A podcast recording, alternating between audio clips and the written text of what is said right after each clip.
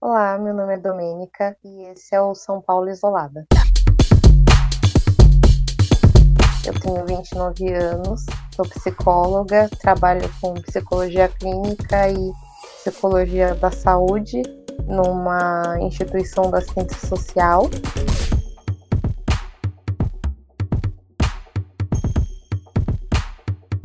Eu sou uma mulher negra retinta. Atualmente estou com os cabelos bem curtos, quase raspados. No momento estou usando brincos de argola dourado, estou com um casaco vermelho, por baixo uma camiseta preta e um pingente prateado.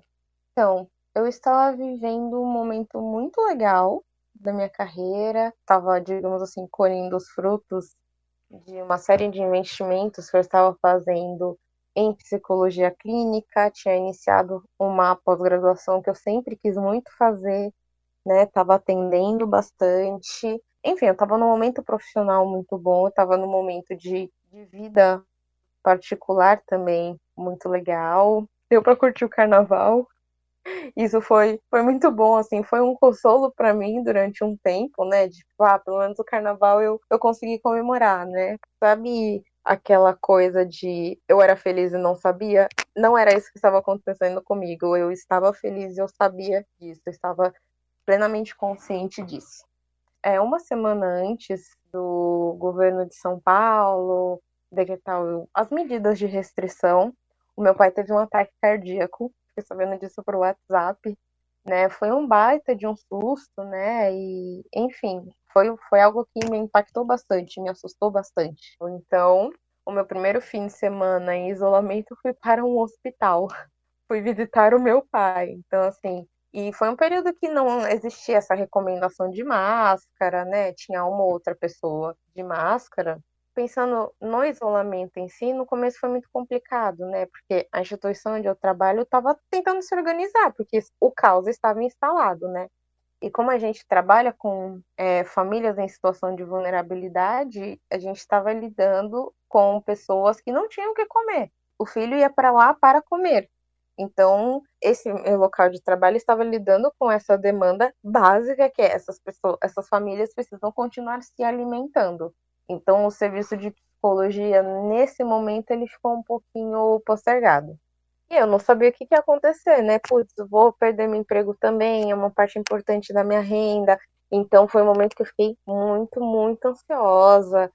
Para lidar com toda essa angústia, toda essa questão, eu comecei a correr. Todo dia eu descia, corria um pouquinho, voltava para casa, isso me ajudou muito. Eu decidi fazer isso porque em outros momentos em que eu passei na vida muito difíceis, fazer exercício físico me ajudou bastante. E aí eu consegui manter uma qualidade de vida, inclusive em termos de saúde mental, nesse início por conta disso, né, dos exercícios e tal. E a minha rotina era acordar cedo, fazer os atendimentos online quando tinha atendimento de manhã, né? O período da tarde, que é onde eu, quando eu costumo trabalhar nessa instituição, estava tranquilo até, era uma, um momento que eu até fazia os exercícios. À noite voltava a atender. Quando é, a questão da alimentação das famílias com quem a gente trabalhava foi estabelecida e começou -se a olhar por outros por outras necessidades, né, outras demandas, inclusive psicológicas, que tinham muitas, claro, eu comecei a fazer os atendimentos remotos para esse meu trabalho também. Uma coisa que eu senti muita falta durante o isolamento é que na minha sala tem uma lousa. E nessa lousa, eu sempre anotava as coisas que eu tinha que fazer ao longo do dia. Conforme eu ia fazendo, eu ia riscando. Nossa, não sabia que essa lousa era, tipo, crucial para o meu trabalho, sabe? Que era crucial para minha organização. Aí até eu entender que era disso que eu estava sentindo falta, sabe? Demorou um tempo. Mas aí depois que eu entendi que era isso, aí eu coloquei um papelzinho no meu quarto e fui colocando essas, essas tarefas. Entender que esse lugar que eu descanso não é mais só para descanso foi, foi meio complicado. Era muito difícil para eu conseguir engatar no trabalho. Nossa. Lá você fazia é, atendimentos presencialmente, é isso? Nessa instituição que eu trabalho, lá dentro tem alguns programas que atendem crianças de diversas idades, né? Tem o SEI, que é uma creche, tem um CCA, que é um centro para crianças e adolescentes, tem também um CJ, que tem cursos profissionalizantes, tem o núcleo de é, convivência do idoso também, que oferece uma série de atividades para os idosos, né? Então, nessa instituição, eu fazia muito atividades direto com as turmas. Tanto que quando começou a paralisação e tudo mais, a gente estava planejando como que ia ser essas atividades com as turmas, se a gente se eu ia é, fazer mais uma orientação com os educadores para eles começarem a tocar é, essas atividades, né? Porque assim, essa instituição que eu trabalho é enorme, atende mil e poucas famílias. Eu sou uma psicóloga só, né? Então a gente tinha que manejar essa questão da demanda que tinha com a mão que eu tinha. Além de eu ser uma psicóloga, eu trabalho 20 horas semanais. Então, assim, eu tinha que espremer o tempo fazer aquilo render. Uma coisa que eu não fiz mais em, durante a pandemia, óbvio, foram essas atividades relacionadas à psicologia, educação emocional presencialmente. Então, eu passei a cuidar só do, dos casos individualmente. Aparecia bastante angústia dos idosos, né? Muita ansiedade, medo de contrair o Covid, né? Então, eu fiz, durante esse início, esse comecinho, eu fiz muito atendimento, fiz muito acolhimento com os idosos. Com o tempo que vieram as demandas das crianças, né? Essa questão de estar muito tempo em casa, os pais tendo ali dificuldades para lidar, né? Isso foi aparecendo depois. E as crianças? Você, tem, você conversa com, com crianças de que idade, assim? Nesse momento, estou trabalhando com as, crian com as crianças, com pessoas de 6 anos de idade até fim da adolescência, início da fase adulta. O que está aparecendo bastante agora é conflito intrafamiliar. Assim, eu até agora não atendi nenhum caso de violência doméstica, violência física, mas é, discussões, conflitos, discordâncias importantes dentro das famílias, né? Entre as crianças e os adultos, isso está aparecendo bastante. E como que essas crianças ficam assim, é, não não poder ir para a escola, ficar o tempo todo em casa, mas como que elas estão? Então, as crianças estão tendo que aprender a lidar com o tédio. Porque tem hora que já brincou com todos os brinquedos, já, já viu todos os vídeos no YouTube. E muitas vezes para os pais é difícil, né, lidar com isso. Pai, é, a criança só fica no celular agora e tal, mas é que tá tendo poucos recursos, né? Hoje mesmo conversei com uma responsável, ela trouxe que teve que flexibilizar o uso do videogame, né? Teve que ampliar o tempo que ela permitia antes, porque é isso, né? Não tem como você descer e brincar com os seus coleguinhas, sair na rua e brincar com seus coleguinhas. Assim, com relação às tarefas de escola, não me apareceu tanto, até porque eu imagino que as famílias troquem isso com as escolas. Mas de as crianças terem os combinados lá com a mãe sobre as tarefas domésticas, a criança não querer fazer mais, está acontecendo bastante. E os mais adolescentes, assim? Os jovens agora, não estão ficando tão dentro de casa. Então rolam os conflitos de ah, minha mãe não deixa eu sair, ou ah, tô brigando muito com meu pai ou com a minha mãe, a gente discute muito.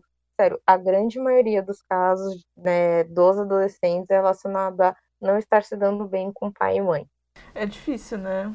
Porque o tempo todo em casa e aí você tá na casa dos seus pais, então você tem que se limitar, né? Você tá, tem que obedecer eles, porque é a regra deles.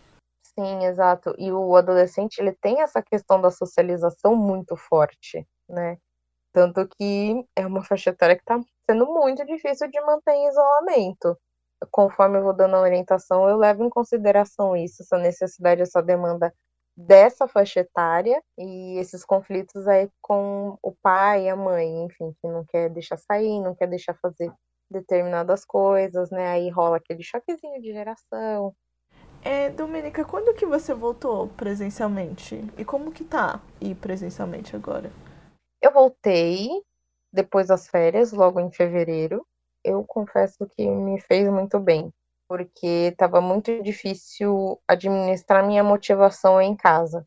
Eu estava sentindo muita falta de estar no lugar que é para trabalho eu voltei a trabalhar com a lousa e foi ótimo. Meu Deus, que diferença, sabe? Mas assim, os atendimentos às famílias continuam sendo remoto.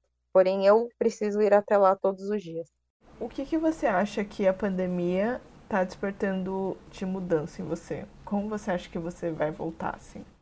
Olha, pensando que eu estou vivendo a pandemia num determinado lugar geográfico, Brasil, e num determinado tempo, governo Bolsonaro, isso tem mudado muitas coisas em mim. Eu estou percebendo que o meu posicionamento está cada vez menos moderado e conciliador, porque todos os dias eu vejo notícia das pessoas estando numa miséria cada vez maior. Eu vejo quase toda semana notícia de uma pessoa negra que foi assassinada. Então, assim, agora o genocídio da população negra não está sendo nem mais escondido, não está sendo mascarado. E não importa se você tem cor superior, se você é retinto, se você tem a pele mais clara, se você não tem ensino superior completo. E assim, eu tenho visto que a população negra, inclusive, tá tão encurralada, tão encurralada, tão encurralada, nem uma pandemia que, de uma doença que transmite de pessoa para pessoa pela proximidade e que transmite muito rápido está sendo suficiente para segurar as pessoas em casa. A manifestação que teve no dia 29 de maio que lotou a Avenida Paulista, inclusive eu estava lá, porque a gente não está seguro em casa. Nós, pessoas negras, a gente não está seguro em casa, sabe? 25 pessoas foram assassinadas pela polícia, algumas delas estavam dentro de casa.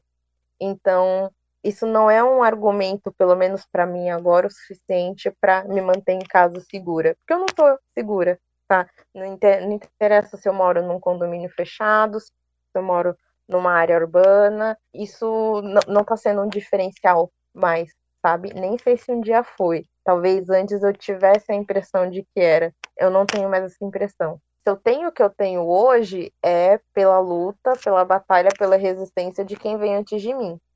Quem vem antes de mim não teve acesso ao, ao ensino superior por cotas, não, talvez não tenha tido acesso a uma moradia minimamente segura, não teve acesso a uma saúde de qualidade, porque né, eu tenho condições de ter um convênio então, para mim, está fazendo cada vez mais sentido lutar por coisas que talvez eu não usufrua, mas que seja importante para quem vier depois de mim.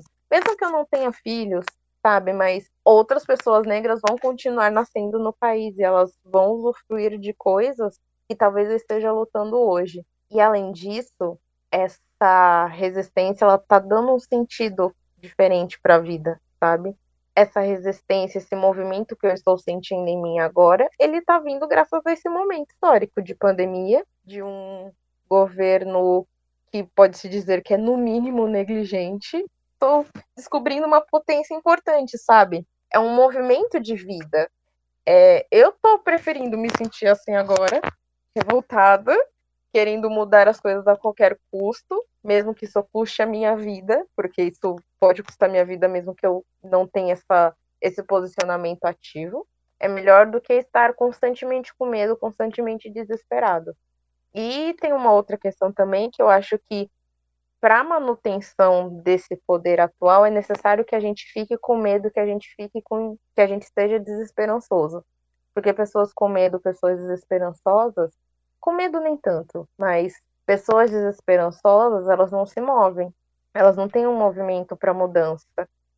Agora, a pessoa que está com raiva, que está revoltada, ela tem um movimento sim. E as pessoas estão cada vez mais revoltadas.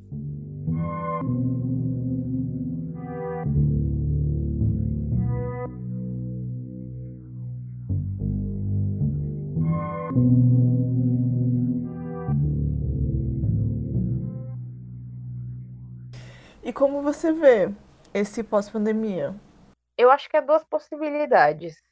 A primeira é de esse movimento de revolta continuar se manter, porque temos mais um ano e meio desse governo, né? Então, mais um ano e meio que ah, pode acontecer muita merda.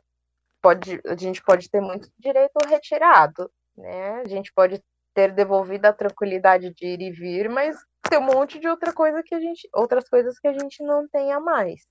O que eu acho que pode acontecer e gostaria que acontecesse é esse movimento de oposição ao poder vigente continuar.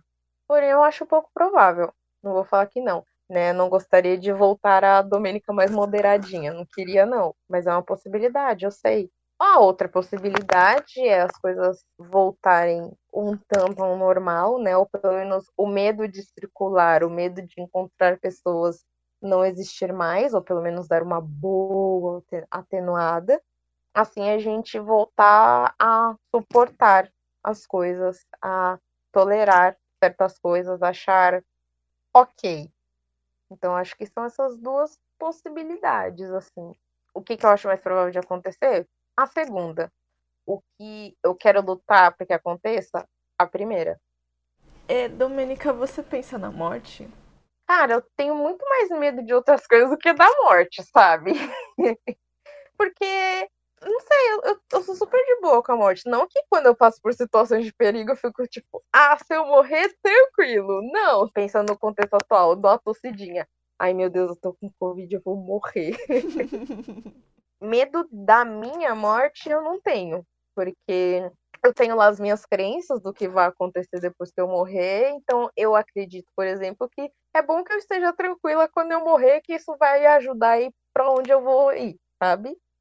Então, dependendo do, do meu estado de espírito quando eu morrer, se eu tiver de boinha, eu vou pro lugar de boinha.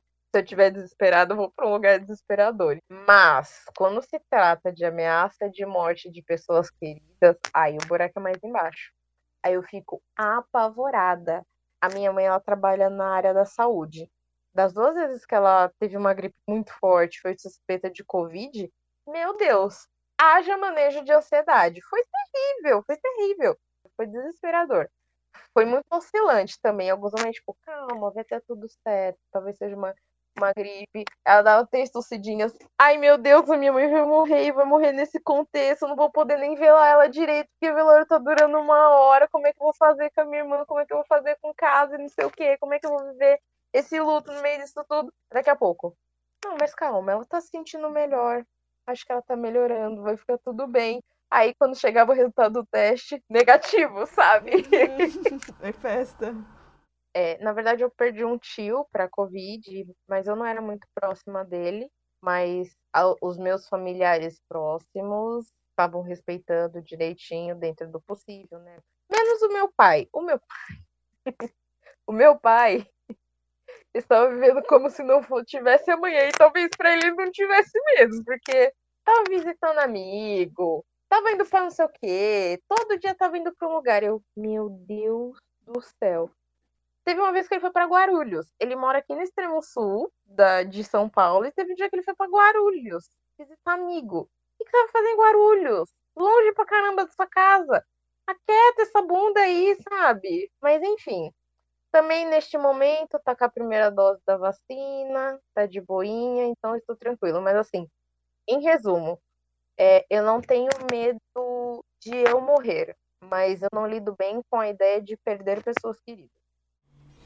Como que foi é, ver. A sua mãe foi vacinada, né? E o seu pai também, a primeira. Como que foi é, vivenciar esse momento, assim, para você? A minha mãe foi a primeira a ser vacinada, por ser profissional da saúde. Nossa, que alívio. Sério, que alívio. Assim, primeira dose, meio alívio. Segunda dose, alívio completo, sabe? Então, tipo, nossa, de Covid minha mãe não vai morrer e depois uma tia minha, que é agente comunitária. A minha tia, que tem 67 anos, também foi vacinada, tem 7 anos, tem diabetes, não sei o quê. E aí depois chegou a vez do meu pai, pela idade. A do meu pai, acho que eu fiquei mais aliviada, sabe? Que com este senhor eu não preciso me preocupar tanto mais. Quando ele e minha madrasta foram vacinados, eu também fiquei mais tranquila. Então, assim, cada dose que vinha para a família e ainda vem foi um alívio. E juro para você, eu fiquei super empolgada quando chegou a minha vez, não vou falar que não, mas não foi tanto quanto foi para minha família. Eu tenho 29 anos. Dias antes de eu conseguir me vacinar, tinha se estabelecido que profissionais da saúde iam se vacinar. Quais profissionais? Maiores de 30 anos. Então, tipo, eu fiquei de fora, sabe? Mas aí, dias depois, me ligaram por conta da Xepa. Sobrou é, dose da Coronavac. E eu saí doida do meu trabalho, saí, sério, foi muito engraçado. Eu saí doida, maluca, porque eles ligam e falam: Olha, você tem 15 minutos para chegar aqui. A minha sorte é que eu trabalho perto de, de casa e da UBS de referência. Eu peguei minha bolsa, saí correndo. Nesse sair correndo, eu cruzei meu chefe, só falei vacina, ele já entendeu. Eu praticamente roubei o Uber de uma outra pessoa, porque o meu não chegava nunca. Eu roubei o Uber e falei, moço, me leva pra lá, eu pago o dinheiro que você me pedir, sabe? Ainda bem que ele não me extorquiu, porque eu tava no momento em que seria fácil ser extorquida. E nossa, eu cheguei lá e tomei a primeira dose, foi tipo, ai, ufa, e aí, chegou a minha vez, sabe? Gente, eu roubei o Uber de uma pessoa. Júlia, me desculpa, tá? Aquele dia eu te roubei o Uber, mas foi por uma boa causa. Como foi isso? Tipo, um Uber tava ali esperando essa Júlia, aí você pegou e. É sério? Foi isso? Sim, eu tava esperando e tipo, ai, seu Uber vai chegar em cinco minutos. Eu, cara, cinco minutos de 15 é muito tempo. Aí tinha um cara parado ali na frente. Eu olhei assim, ele, é, é a Júlia? Aí eu não. Aí eu pensei, é agora ou nunca. Eu saí, fui pra janela do carro dele e falei, moço, eu preciso muito tomar vacina agora. A Júlia tá vindo? Ele olhou assim no, no, visor e falou, ah, ela não tá me respondendo. Ele cancelou e ele me levou. Depois eu contando pra, pra uma prima minha, ela falou, Domênica, você entrou no carro de um cara desconhecido, do nada. Eu, Aí eu nem pensei. Eu não tava pensando em nada. Eu não estava pensando em nada, sabe? Eu tinha 15 minutos para tomar a vacina, sabe? Ai, eu amei essa história. Ô, Domenica, é como você avalia é, as autoridades lidando com a pandemia? Isso tanto o governo federal quanto o estadual. Ai, vamos lá. Esses dias eu vi um meme que dizia algo do tipo: estou num relacionamento abusivo com o Dória por ele fazer o mínimo e ainda ter que agradecer. É sobre isso, sabe? Porque a vacinação começou em São Paulo por conta do Dória, começou no Brasil por conta do Dória. Eu, politicamente, não concordo com uma série de medidas do Dória. Não concordei, inclusive, quando ele começou com a reabertura, porque o negócio ainda estava feio. Ele, enquanto governador estadual, fez o mínimo de obrigação do governo federal ele não fala absurdos, como o Bolsonaro, e é isso, sabe? Ele tá, tá fazendo o mínimo e a gente tá tendo que agradecer e estou vendo muitas pessoas ovacionarem. Ouvi coisas do tipo: se o Dora vacinar minha mãe, eu vou votar nele. Aí eu, sério? Sério mesmo? Quanto ao Bolsonaro, desastre total. Tudo que ele poderia não fazer, ele fez. Ele, assim, ele poderia ficar quieto, não falar nada. Não ia atrapalhar, mas ele vai e abre a boca, fala alguma coisa. Eu não acho que ele faça essas coisas porque ele é louco. Eu não acho que ele faça essas coisas porque ele é burro. Em todas as supostas sandices dele, todas as coisas absurdas que ele, que ele fala, deve ter alguém ganhando. Se absolutamente todo mundo estivesse perdendo, não aconteceria. É, esses absurdo sobre kit anti-Covid. Quem que tá ganhando com isso? Alguém deve estar tá lucrando com esse monte de medicamento sendo vendido. As empresas farmacêuticas, ou de, as declarações oficiais é de que não, esse medicamento não serve para Covid. Isso faz eles perderem dinheiro?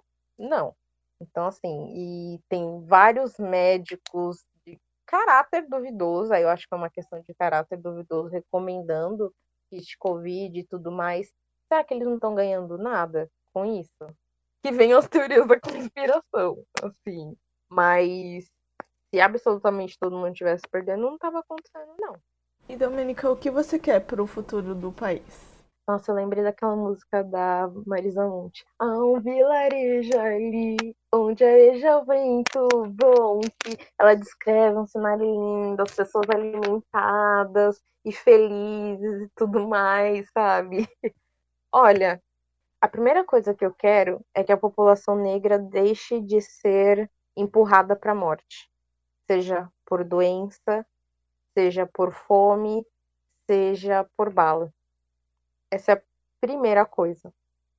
Uma segunda coisa que tem deixado completamente inconformada é muitas pessoas não terem o que comer. Isso é o básico do básico. Isso é o mínimo para se viver, sabe? Então eu quero que pessoas negras deixem de ser assassinadas ou parem de ser deixadas para morrer.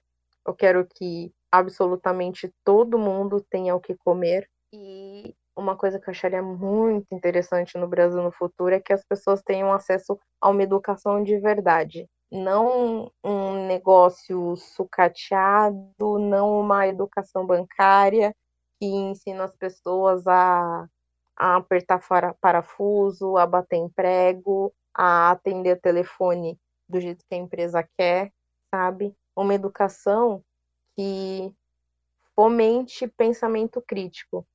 E é isso, porque aí de resto as coisas enrolariam. As pessoas precisam estar vivas, comer e ter informação para saber o que fazer dali para frente. E para escolher melhores candidatos, né? Sim, exato. E o que você quer para o seu futuro? Ah, eu quero ter uma casa. É fim de millennial, sabe? Eu só quero ter uma casa um dia, sabe? uma casa que não, não, não dê enchente, que não, não tenha goteira, sabe? Onde eu me sinta minimamente segura e aquecida, porque eu sou muito friorenta, então eu preciso de uma casa quentinha, sabe? É isso. Eu, eu Domênica, não sonho em viajar, fazer um mochilão pra Europa, ou um dia ir para Miami, sabe? Nada disso, meu, uma viagenzinha para mim no fim do ano pra praia, pra tomar um solzinho que eu adoro. Tá ótimo, sabe? E ter para onde voltar quando eu chegar em São Paulo, meu, tô realizadíssima. E poder continuar estudando e tendo discussões e conversas que me agreguem alguma coisa, é disso que eu preciso na vida, sabe? E uma cervejinha de vez em quando, sabe? Uma tacinha de vinho, tá ótimo.